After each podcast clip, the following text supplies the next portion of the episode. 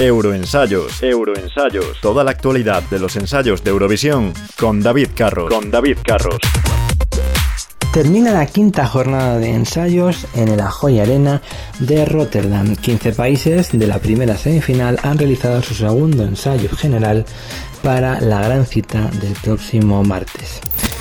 Lituania, Eslovenia, Rusia, Suecia y Australia han abierto el turno de mañana con unas puestas en escena bastante continuistas a lo que vimos en el primer ensayo.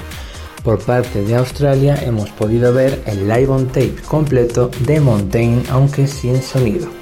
En la segunda parte del día hemos tenido a Macedonia del Norte, Irlanda, Chipre, Noruega y Croacia en las que las propuestas de Chipre y Croacia han destacado por encima del resto. En el último tramo nos encontramos a Bélgica, Israel, Rumanía, Azerbaiyán y Ucrania, destacando de este grupo las propuestas de Israel y de Azerbaiyán. La cantante ucraniana Katerina está a espera de saber los resultados de su prueba de COVID-19 al encontrarse indispuesta esta mañana. Mañana jueves actuará Malta, es el único país que ha quedado por actuar de la primera semifinal y también veremos a la mitad de los países de la segunda semifinal.